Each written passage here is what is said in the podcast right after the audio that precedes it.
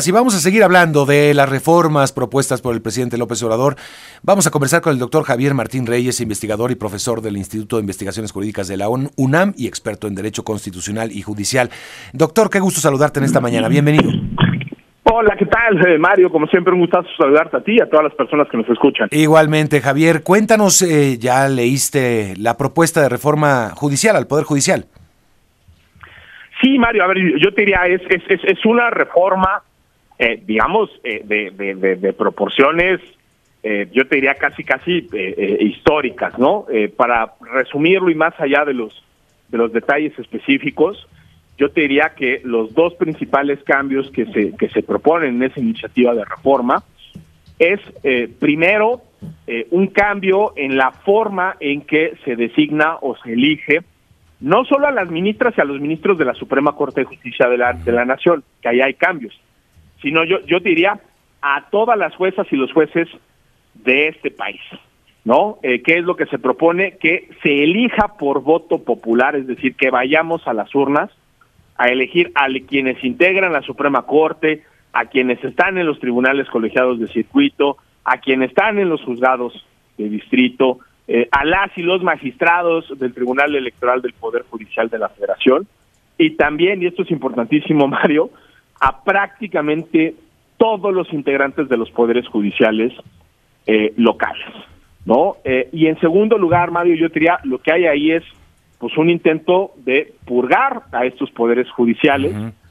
Lo que se contempla es que en el periodo de más o menos eh, un año se tendrían que ir todas las ministras, todos los magistrados, todos los jueces, todos los juzgadores locales del, del país, de tal manera que en 2025, es decir, el próximo año, haya una eh, elección extraordinaria donde salgamos a votar por todas las personas eh, juzgadoras, ¿no? Entonces, eh, yo te diría, creo que es, es, es, es, un cambio que puede parecer una cosa menor como elegimos, ¿no? Este, a las personas juzgadoras, pero sí te diría, es, es, un cambio brutal. Luego hay algunas modificaciones ya más puntuales, cambia el tamaño de la Suprema Corte de la de justicia, se especifican algunas otras otras cosas, pero yo te diría el cambio más importante es, es eso, que se propone transitar de un esquema donde para nombrar a personas juzgadoras se, utilizan eh, concursos, exámenes, donde se mide el conocimiento y se trata de asegurar pues tanto el mérito como la independencia de las personas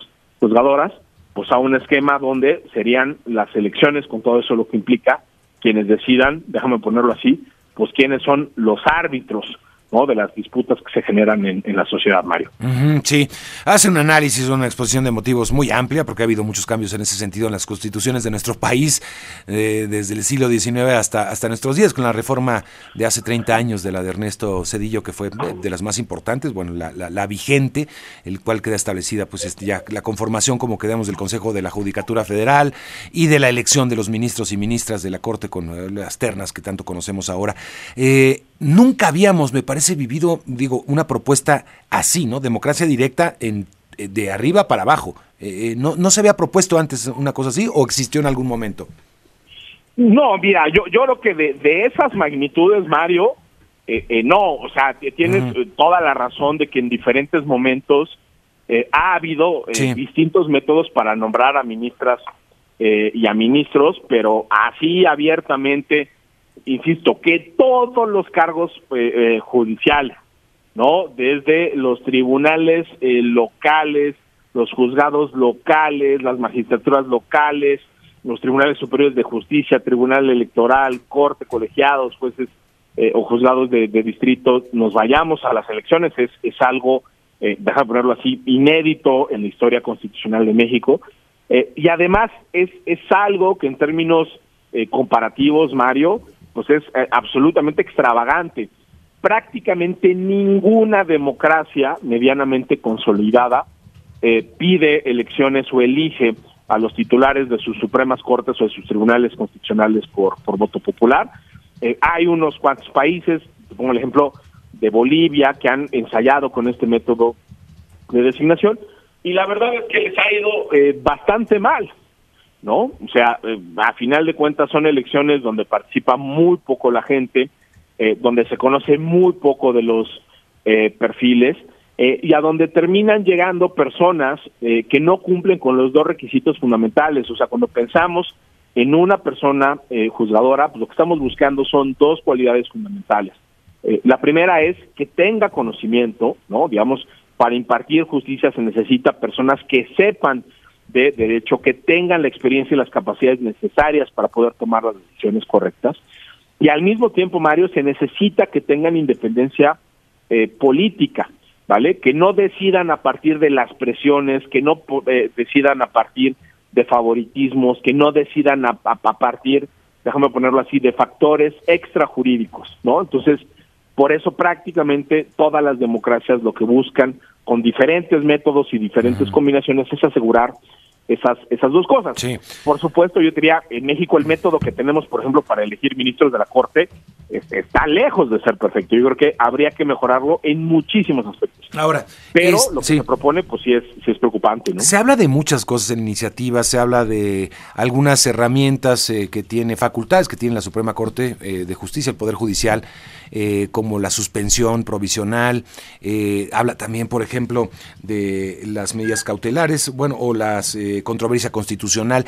Hablábamos hace un momento con la diputada Leida a la vez de Morena y decía que uno de los temas es que, eh, que Morena respeta, digamos, eh, la eh, división de poderes, pero que ha habido injerencia del Poder Ejecutivo sobre el Legislativo. Como que se ha tratado de, de, dibujar un poder judicial más poderoso que cualquiera, que los otros, por encima de los otros poderes, tanto del Ejecutivo como del Legislativo. ¿De dónde surge esta, esta confrontación? vaya, eso lo hemos visto en otros países, es decir, siempre hay no todos están de acuerdo con el juzgador finalmente, Javier. No, a ver, yo, yo te diría, mira, en, cualquier sistema eh, presidencial como el, como el mexicano y como muchísimos otros que hay en otros países, Mario, las tensiones entre poderes no solo son naturables y esperables, sino que son deseables, ¿vale?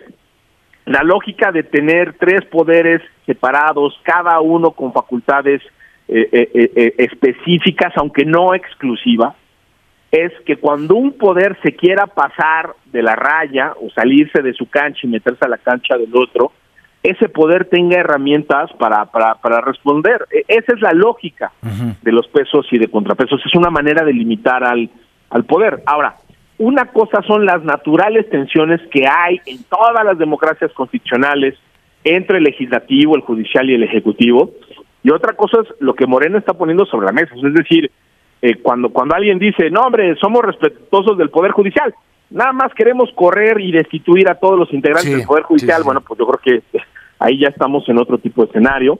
Eh, yo creo, si me preguntas a mí, Mario, que pues al, a, a, este gobierno no le han gustado decisiones que ha tomado la Suprema Corte de Justicia de la Nación, pero el problema, pues tanto con las suspensiones como con las sentencias de amparo o las sentencias en controversias constitucionales, secciones de inconstitucionalidad, es que en el legislativo, ya sea de forma o de fondo, Mario, se han aprobado eh, leyes, reformas, ¿no? o decisiones del presidente que son abiertamente inconstitucionales, ¿no? Entonces, ¿por qué les invalidaron el plan B? Porque hicieron un cochinero en el en el en el Congreso, ¿no? ¿Por qué les invalidaron la transferencia de la Guardia Nacional a la Sedena?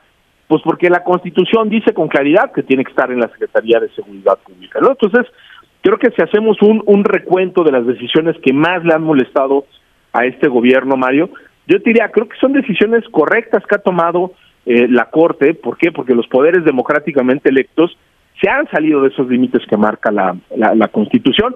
Eh, hay mejores y peores sentencias, eso eh, como siempre lo, lo, podemos este, discutir, pero a mí sí me, me, me parece pues un argumento falaz ese que está puesto sobre la mesa decir que, que la Corte se se ha excedido, yo creo que en la mayoría de los de los casos ha tomado decisiones con, con apego a la Constitución y a la ley. Claro, no, me recuerdo, bueno, para, para no irnos tan lejos, Donald Trump tuvo muchas confrontaciones con la eh, Corte Suprema de los Estados Unidos, muchas, muchas, Eh, y lo que trataban de hacer, en, eh, digamos, en el marco democrático, como lo ha hecho el presidente López Obrador, es poner jueces eh, o, aprovechar esa facultad de designación de jueces, como, como en este último caso con la, ministra Batres, este, la, mayor posible, ¿no? al presidente López Obrador incluso le ha tocado la fortuna de tener muchas, muchas nominaciones, ¿no? Este, él mismo ha dicho que no le algunas no le salieron como él quería, pero en fin, ese es otro tema. Pero nunca había a Donald Trump diciendo, ok, voy a reformar toda la Suprema Corte de Justicia. O sea, eso sí, ¿no? Como que no, ni siquiera se atrevió a, atrevió a tanto.